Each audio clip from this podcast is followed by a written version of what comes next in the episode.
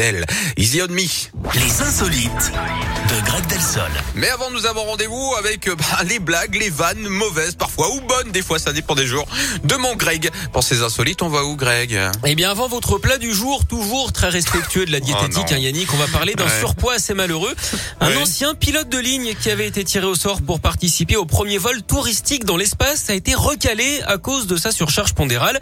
Il faut dire Ah bon? hein, qu'il devait perdre 36 kilos en à peine 6 mois. Il pèse 149 kilos alors que le maximum autorisé à bord de la fusée était de 113 kilos par personne. Pas de Hmm. chance pour lui, hein, qui avait tout de même été sélectionné parmi 72 000 candidatures.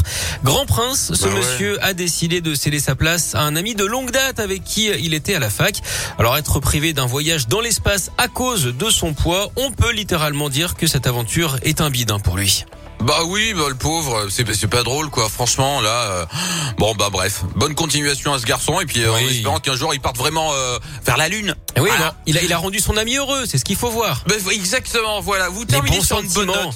Mais Vous terminez sur les bons sentiments. Et ça j'aime, j'aime ça aussi chez vous, Greg. Greg, vous êtes exceptionnel. Revenez demain 10h, ok? Promis.